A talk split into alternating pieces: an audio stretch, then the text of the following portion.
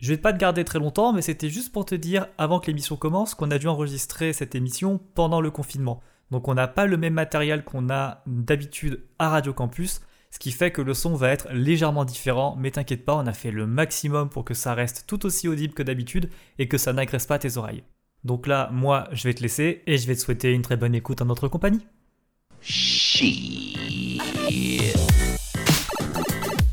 Une merde comme Goddamn right. Yeah Non de Zeus Si ça vous dérange pas, je vais me coucher. Avant que l'un de vous ait encore une brillante idée pour nous faire tuer. Ou pire, nous faire expulser. You are a slave, Neo. Tiens Vers l'infini et au-delà Bonjour à tous et bienvenue sur La Claque, l'émission qui vous propose un retour sur cette œuvre qui vous a bouleversé. Jordan au microphone, confinement, confinement, quand tu nous tiens. Encore et toujours à la maison pour enregistrer cette édition de La Claque, bientôt dans les studios de Radio Campus Montpellier en plus de leurs ondes, on espère, Inch'Allah. Mais finalement, ce ne serait pas en pyjama et chaussons Pikachu que l'on serait le plus à l'aise pour parler de nos œuvres artistiques préférées. C'est ce que les chroniqueurs que j'ai autour de ma table virtuelle vont essayer de me prouver aujourd'hui. Gabriella, comment vont tes pantoufles? Ah, mes pantoufles vont super bien. Je suis d'ailleurs en pantoufles et elles me tiennent bien chaud. C'est c'est de circonstance. Et toi, Benjamin, oui. t'as sorti le peignoir? Alors non, mais par contre, je me rends compte que c'est toi qui as volé mes chaussons Pikachu, donc euh, j'aimerais bien que tu me les rendes, s'il te plaît. Ah là là, les, ces voleurs. Et toi, Ludwig, on se la joue comment? Moi, je suis en équipe Tong. il, est- il est dans la team Tong, il est toujours en été. Ce mec est, est trop Ouais, chill. Donc chaussettes. Hein. Chaussettes, français, ça c'est interdit par contre, hein, les gars. bon, on est tous bien habillés, le cerveau reposé pour discuter de nos œuvres préférées dans cette 16e émission qui sera consacrée au film Mad Max Fury Road de George Miller, sorti en 2015, dont voici un court extrait. My name is Max. My world is reduced to a single instinct survive. Drive! Oh, what a day What a lovely day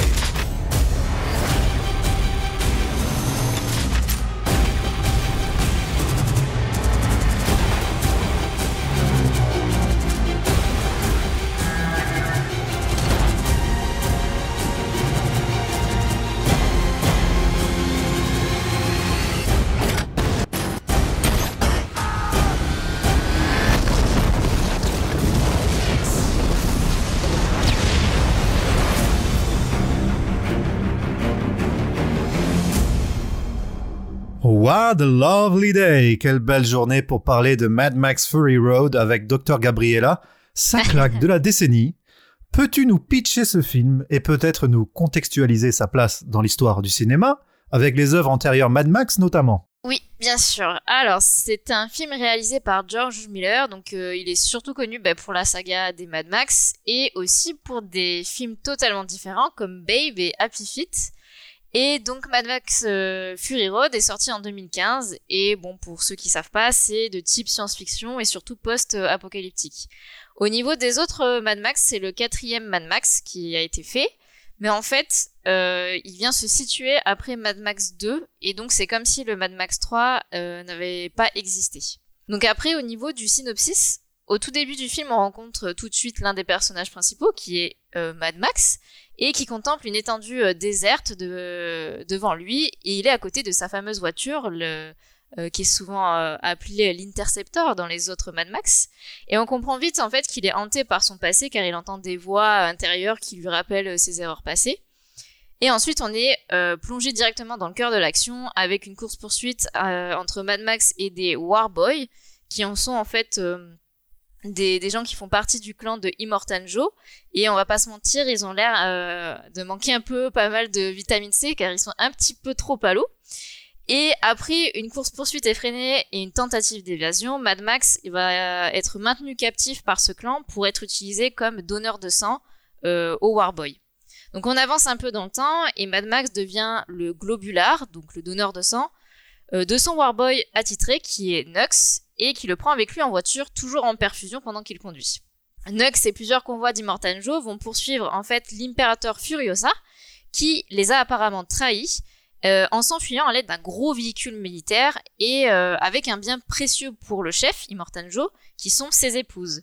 Et en fait, ces épouses, c'est ni plus ni moins que des jeunes femmes qui servent un peu d'esclaves sexuelles et de pondeuses. Autrement dit, c'est par elles que Immortan Joe essaye d'avoir des enfants viables dans ce monde désolé, parce qu'on voit déjà qu'il a des enfants, mais un petit peu, qui ont un peu d'étard.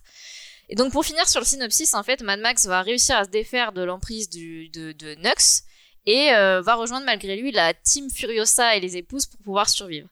À partir de là, le film va enchaîner les scènes d'action et va aussi reposer sur les interactions entre Furiosa, Mad Max et les épouses pour fuir le plus loin possible d'Immortan Joe, pardon, et potentiellement amener les épouses dans un endroit sûr. Voilà. Très bien tout ça, très bien. Euh, je joue à Animal Crossing avec toi depuis longtemps. Voilà, on le Yes. sait autour de la table, on est fan de ce jeu tout mignon et fleur bleue. Et oui. Et finalement, tu me prends de court. Tu, tu me surprends avec euh, Mad Max en claque, prouvant que tu es une personne assez badass. Quelle est ton histoire avec ce film pour faire ce choix de la décennie? Euh, Ça peut sembler surprenant au premier abord. Ouais. Euh, bah, j'ai envie de te dire que c'est un peu comme le réalisateur hein, qui fait des films tout choupis aussi sur un cochon et des pingouins, par exemple, dans Babe et euh, Happy Feet. C'est pas faux, c'est pas faux. Voilà, j'ai une partie en moi qui aime bien euh, les choses pleines de joie, euh, la mignonitude, les arcs-en-ciel, etc. Mais on a tous aussi une part un peu en nous euh, qui aime les choses plus brutes, euh, plus sauvages, on va dire. Et euh, c'est un peu comme les Mad Max pour le réalisateur, c'est un peu cette dualité. Et je pense vraiment que dans la vie, c'est triste si euh, si on se cantonne vraiment qu'à un seul style de de, de par exemple de film ou de musique, etc. Donc je trouve que c'est une très bonne chose de de- d'aller voir euh, différentes euh, histoires, différents visuels pour les films, par exemple. Et ce qui m'a fait choisir euh, Mad Max, euh, Fury Road, c'est que même cinq ans après, euh, je suis tout de suite happée par le film dès les premières minutes, en fait, du film. Et je décolle pas mes yeux de l'écran pendant les deux heures.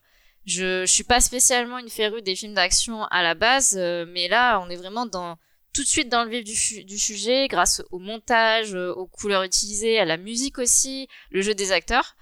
Bref, voilà, on pourra bien sûr euh, en parler plus après avec tes différentes questions, mais j'ai vraiment bien aimé l'histoire et le traitement des personnages. Mad Max. Finalement, ce serait pas juste un retour d'une franchise des années 80, parmi les nombreux retours qu'on a pu avoir dans les années 2010. Tu vois, les nombreuses suites euh, Oui, bonnes ou mauvaises, euh, Blade Runner, Star Wars, euh, puis même les œuvres inspirées, hein, comme Super 8 ou Stranger Things. Est-ce que tu es fan de cette mouvance ou euh, c'est juste que t'as aimé le film, quoi? Alors, euh, bah, déjà, au niveau de Mad Max, c'est une franchise qui revient, enfin des années 80 qui revient maintenant.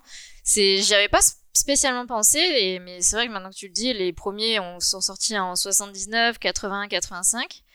Et donc, ça colle dans le fait que ça, c'est les années 80 qui reviennent dans les années 2010. Mais je trouve que contrairement à d'autres œuvres, comme tu l'as déjà dit, Stranger Things, Super 8, ça respire pas vraiment les années 80 pour moi, euh, enfin dans l'idée générale que les gens se font des années 80, car je trouve qu'à l'époque déjà les Mad Max se euh, distinguaient des autres films de son temps. Donc euh, donc voilà, je trouve que c'est pas quelque chose qu'on les années 80, c'est pas Mad Max Fury Road que je vais for- pas forcément penser euh, en premier. Mais pour répondre quand même à ta question sur cette euh, sur sur les années 80 qui reviennent au goût du jour, euh, oui, moi j'aime beaucoup. C'est, il y en a beaucoup en ce moment, mais franchement ça me dérange pas. je les regarde avec plaisir et ça me dérange pas qu'il y en ait autant en ce moment. Très bien, très bien. C'est vrai que effectivement, euh, le monde post-apocalyptique, euh, c'est pas forcément le truc auquel on pense quand on pense aux années 80, forcément. Ouais, voilà.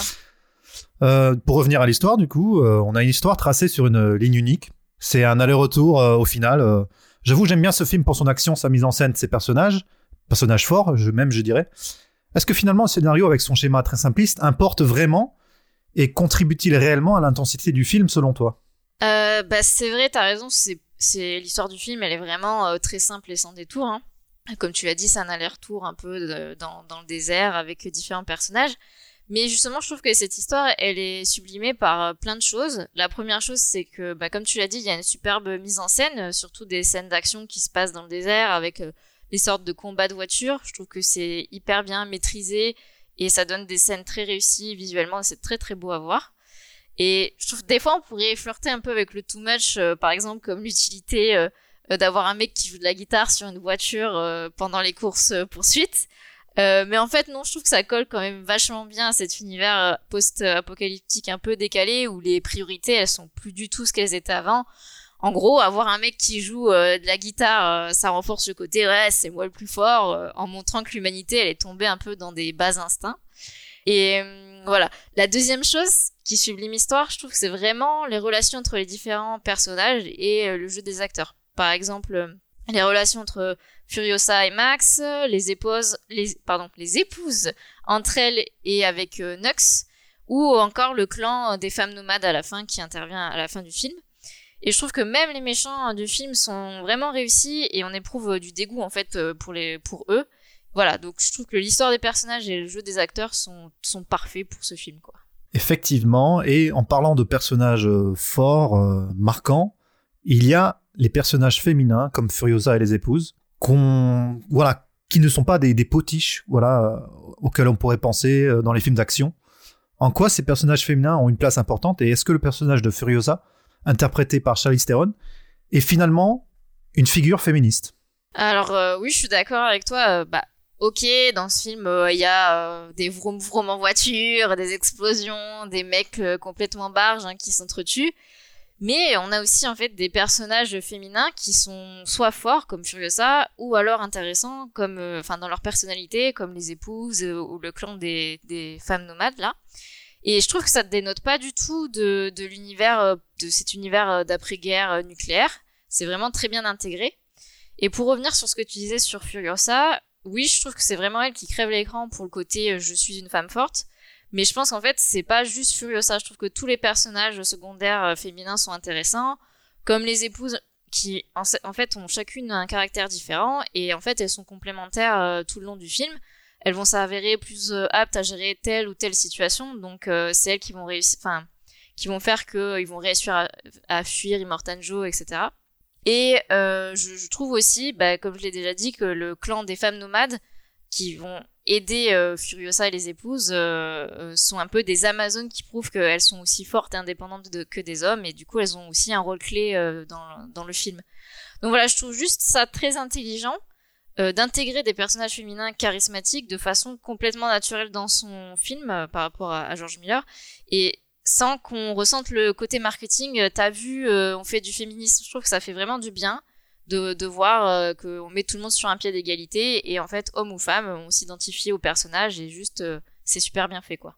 Du coup, tu penses euh, rapidement que les personnages masculins sont plus sur un pied d'égalité avec, les, avec les personnages féminins. Par exemple, on a Tom Hardy qui joue Max, mais avec tout le respect que je lui porte, c'est pas le Mad Max de Mel Gibson, quoi. C'est Mad Max Oui. de Mel Gibson était beaucoup plus chien fou. Finalement, est-ce que on va dire que la balance s'est faite finalement avec ce film? Bah, alors je suis d'accord si tu compares euh, les deux Mad Max, on va dire euh, Mel, Gibson et Tom Hardy, c'est c'est pas les mêmes. Mel Gibson euh, a très très bien incarné dans les années 80 le Mad Max. Par contre, je pense que c'est difficile de comparer les deux parce que je trouve que le le Mad Max de Fury Road n'est pas le même qui, que George Miller a voulu montrer dans dans ceux des années 80. Et euh, voilà, je trouve que Tom Hardy, il, il colle bien euh, au personnage de, de Mad Max. Un Mad Max qui, pour moi, là, est complètement sauvage, euh, qui fait confiance à personne et veut avoir affaire à personne et qui parle pratiquement pas du coup parce qu'il a plus d'interaction sociale. Donc il est un peu euh, ravagé par son passé et je trouve que c'est plutôt euh, bien fait. Je vois Ludwig euh, qui qui va intervenir. Ouais. Bah, Parle-nous, Ludwig. J'ai déjà dans de mémoire hein, Mad Max 2 et Mad Mad Max 3. Euh, le personnage de Mad Max parle très peu, donc euh, c'est vrai Mm. qu'il y avait euh, une grosse euh, une grosse tollée parce qu'il disait euh, mais on veut Mel Gibson, on veut, on veut Mel Gibson, et euh, voilà tout le monde pensait que c'était un reboot au départ. Et George Miller a dit bah non c'est euh, dans la continuité du de la saga Mad Max, c'est juste l'acteur qui change, voilà quoi. C'est c'est Mad Max quoi. C'est pas parce qu'on remplace euh, Mel Gibson par quelqu'un d'autre que voilà ça arrive. Non, c'est une euh, ça fait partie de la continuité. Ouais, je suis plutôt d'accord du coup avec Ludwig. C'est c'est un peu genre euh, il, il devient fou, il genre il parle plus, tu vois. C'est juste euh, il est complètement euh, ravagé par ce qu'il a vécu et et je trouve ça plutôt intéressant, tu vois, comme choix de de faire en fait c'est Mad Max dans le titre, mais c'est pas celui qui va forcément le plus parler. Et donc voilà, il est pas forcément en retrait pour moi. C'est juste que c'est son personnage qui est comme ça. Et je trouve que bah les autres figures masculines dans dans le dans le film euh, euh, faut pas forcément aller du côté des héros, mais plutôt des méchants. Je trouve qu'on on retrouve plein de, personnages masculins qui sont plutôt bien faits. Et euh, il faut juste, enfin, c'est un choix intéressant aussi de mettre en avant surtout les, personnages masculins du côté des méchants plutôt que du côté des héros, quoi. Au début, quand t'as t'as décrit l'histoire du film, t'as mentionné les trucs iconiques de Mad Max, c'est-à-dire le désert, les véhicules avec des pics et des têtes de mort, et surtout ce guitariste là sur le véhicule jouant de la musique hard rock. C'est Ouais. devenu c'est devenu iconique en fait. C'est-à-dire que quand on a vu la bande annonce, direct, on pensait à ça, on avait envie de voir ouais, cette ouais. scène dans le film et tout. euh. Est-ce que voilà, est-ce que cette scène c'est juste une scène ou est-ce que la bande son elle aide vraiment le film? Est-ce que c'est une plus-value à l'œuvre dans le montage ou dans le rythme du film? Oui, bah du coup là je, vais répondre très franchement et très directement. C'est pour moi oui la musique elle fait complètement partie du film et, c'est même euh, un grand oui sur les, musiques qui accompagnent le film. Euh, J'ai vraiment adoré les différentes musiques euh, qu'il y a tout le long du film. Il y a différentes musiques et différents thèmes qui vont venir. Et franchement, ça, ça contribue vachement à rentrer et surtout à rester dans le film tout le long de l'action. Et, et j'ai vraiment adoré. Je, je sais qu'il y a, euh, pour euh, donc le total de la bande originale, il y a 26 musiques différentes euh, qui sont composées par l'artiste néerlandais euh, Junkie XL. Et au final, on a 125 minutes euh, de, de musique, soit presque deux heures de, de musique, et c'est presque le, le, le, le même, euh, la même durée que pour le film. Donc c'est vraiment, je trouve que la musique, elle rajoute en fait de la consistance au film parce qu'elle accompagne toutes les scènes d'action, toutes les scènes importantes et et vraiment, je les trouve vraiment très très chouettes. Je pourrais même les écouter en dehors euh, pour me motiver ou des choses comme ça. Badass. Cette meuf est C'est badass. ça. Et- écoutez, je veux savoir euh, les avis euh, des chroniqueurs. On a entendu Ludwig déjà, mais Benjamin, voilà, il est là Ouais. dans son petit coin. On l'a pas encore entendu. Euh, Mad Max Fury Road, euh, c'est quoi pour toi? Bah euh, déjà, euh, bah c'est pour l'émission là, je l'ai vu quatre fois le film et si je devais le Sérieux voir, euh, bah pas non pas pour l'émission, je l'ai vu quatre fois avec l'émission. Euh, c'est je l'ai Ah. vu euh, deux fois, une fois au cinéma, une deuxième fois chez moi comme tranquille, une troisième fois en noir et blanc parce qu'il devait sortir en noir et blanc et je l'ai revu là. Et s'il fallait que je le revoie encore pour en reparler, ça serait avec plaisir. Parce que pour moi, c'est vraiment certainement un de mes films de, de la décennie pour rester dans le thème. Je veux dire, avec des films comme La La Land, Spider-Man, Into the Spider-Verse, Premier Contact, Parasite, bah lui, il est en plein milieu, même il est peut-être au-dessus, parce que je l'ai vraiment trouvé excellent. Euh, on, on sent énormément la maîtrise de George Miller, qui malgré son grand âge est, euh, est très au courant et très au fait des nouvelles technologies euh, en termes de VFX, d'effets spéciaux. Et il arrive vraiment à lier euh, les effets spéciaux sur fond vert et les effets pratiques, ce qui fait que cinq ans après, ce film est toujours aussi beau. On, on voit très peu les effets spéciaux parce que c'est vraiment mélangé dans un dans un mélange d'effets pratiques qui fait que ça ça marche très très bien. Euh, en parlant d'effets spéciaux, par exemple, vous en avez pas parlé, mais la scène du Maelstrom, euh, la grosse tempête euh, où tout où une partie du du convoi se retrouve. quand je l'ai vu au cinéma, mais ça a été sans faire d'autoréférence une claque. Oh là là, dis donc, c'est drôle. Et euh, c'est encore là, je l'ai revu chez moi, c'est toujours aussi beau. C'est ce, film visuellement, c'est un petit euh, cadeau de Noël qu'on ouvre mais quand on veut. c'est ça que j'aime beaucoup. Et euh, j'ai adoré aussi le personnage de Furiosa, bien évidemment. Euh, mais ce que j'ai bien aimé sur le personnage de Furiosa, c'est que, en fait, euh, pour montrer que c'est une femme forte et qu'elle en a dans le casson, désolé pour l'analogie, c'est en fait, on nous le, on nous le montre, mais on on n'appuie pas dessus. Tu vois, c'est, on le voit, on le sait, c'est un personnage, c'est tout, c'est un personnage badass. Point que ce soit un homme ou une femme, on s'en fout. Là, en l'occurrence, c'est une femme et c'est très bien. Et en fait, ça change beaucoup des films qui, euh, encore aujourd'hui, essaient de dépeindre un peu euh, ce côté femme forte en appuyant vraiment dessus, en disant T'as vu, cette femme, elle est indépendante, t'as vu, cette femme, elle s'en sort toute seule. Par exemple, je pense à Ocean's 8, qui, pour moi, à ce niveau-là, est raté. Et en fait, non, là, c'est, ça passe tout seul, on pose pas la question, il n'y a pas de problème. Et je trouve que le choix de Charlize Theron est un très bon choix parce que, en vrai, c'est une très belle femme avec beaucoup de charisme. Et elle est aux antipodes de ce personnage-là. Et moi, on m'aurait dit, euh, Furiosa ça va être joué par Charlize, Charlize Theron. Je me serais dit, ah ouais, euh, bah, j'ai hâte de voir ça, ce sera très surprenant. Et elle, elle remplit euh, son rôle, les doigts dans le nez. C'est, elle joue extrêmement bien en plus. Et pour terminer, Ah. je voulais juste revenir sur, t'en as parlé, quand t'as dit que c'était juste un aller-retour en bus, que, que des gens pouvaient un, peu interpréter ce film euh, comme ça. Mais en fait, je trouve que c'est dommage de caractériser ce film euh, juste euh, par son scénario, parce que c'est beaucoup plus que ça en fait. L'histoire, elle semble vraiment très simple au premier abord. Je répète un peu ce qu'a dit Gabriella, mais je préfère qu'on enfonce le clou là-dessus. Euh, L'histoire est un peu simple au premier abord, mais en fait, c'est tout ce qu'il y a autour qui fait que ce film est exceptionnel, parce qu'on pourrait prendre le plus élaboré des scénarios, on pourrait en faire une sacrée daube, et inversement, on peut prendre le scénario le plus simple du monde, mais parce que derrière il y a un savoir-faire, parce que derrière il y a une volonté, il y a, il y a, il y a une idée et il y a un point de vue euh, spécifique, et ben ça en fait un film euh, fantastique comme Mad Max Fury Road, tout simplement. Un, un film qui peut paraître simpliste au demeurant, mais qui est très efficace C'est et reste humble. Ludwig, est-ce que tu as d'autres choses à rajouter, sachant que, voilà, je pense que tu es euh, plutôt un amateur de gros cylindrés. Euh, je t'en prie. J'aime les voitures tunées. Non, je plaisante. Mais euh, ouais, pour revenir avec Benjamin, c'est que ce film qui allie très bien entre VFX et euh, effets spéciaux à l'ancienne, c'est que voilà, c'est que quand le film est sorti, c'est qu'on entrait dans une période où il y avait énormément de films avec euh, fond vert et euh, il y en a qui étaient très bien faits. Problème, c'est que il y en avait très peu qui sont sortis dans cette, euh, ce même acabit. Donc, on était tout le temps avec des films avec des fonds verts, des VFX euh, dégueulasses, euh, donc bah, qui nous empêchaient d'apprécier le film. Et là, de voir George Miller qui dit euh, oui, je veux mettre à fond sur les euh, effets spéciaux à l'ancienne. Donc, on le voit à la bande-annonce, le mec avec la guitare lance-flamme, les voitures avec euh, les perches, des mecs dessus. Donc, lui dit putain, ça y est, c'est enfin le retour à l'ancienne.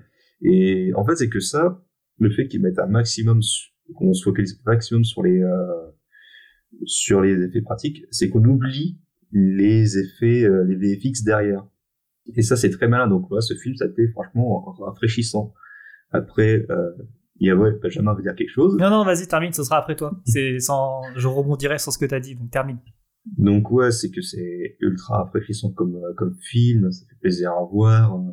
Puis aussi voilà, c'est que les personnages, bah, ils sont super bien écrits. Furiosa, elle est badass. C'est pas genre voilà, je suis une femme, je suis puissante et tout. Non, c'est parce qu'elle est très bien écrite, elle a un but, elle sait ce qu'elle veut faire. Pareil pour les euh, pour les, euh, pour les pour les autres femmes qui veulent justement se libérer de, de l'esclavagisme et euh, notamment ce qui est autour parce que il y a aussi euh, lié le problème actuel de notre époque, c'est euh, ce qui est la ressource de l'eau. Et euh, ça, c'est que je voulais ajouter par, pour Gabriela, c'est que bah, Immortal Joe, lui, retient toutes les sources d'eau de, de sa région. C'est sa monnaie, en quelque sorte. Et ça, ça renvoie un peu notre ép- époque actuelle. Et euh, après, je voulais rajouter aussi sur tout le côté euh, féministe ou quoi, euh, justement le fait que ce film-là, bah, il n'appuie pas là-dessus. Si vous voulez voir des, des contre-exemples de ce genre de film, regardez la filmographie de Paul Feig. Croyez-moi, ça c'est vraiment une, une chiasse comme pas possible. Pensez notamment au, au reboot euh, de Ghostbusters. Ah, Ah, bah, c'est euh, et bah, pour, envoyer les doliprane. bah, pour, euh, pour Ah. moi, le, le reboot de Ghostbusters est mauvais, mais pas à cause de ça. C'est, c'est pas le côté où on veut mettre des meufs à tout prix euh, qui, qui m'a fait ne pas C'est aussi, c'est aussi une très mauvaise ré- réalisation. Bon, enfin bon, passons.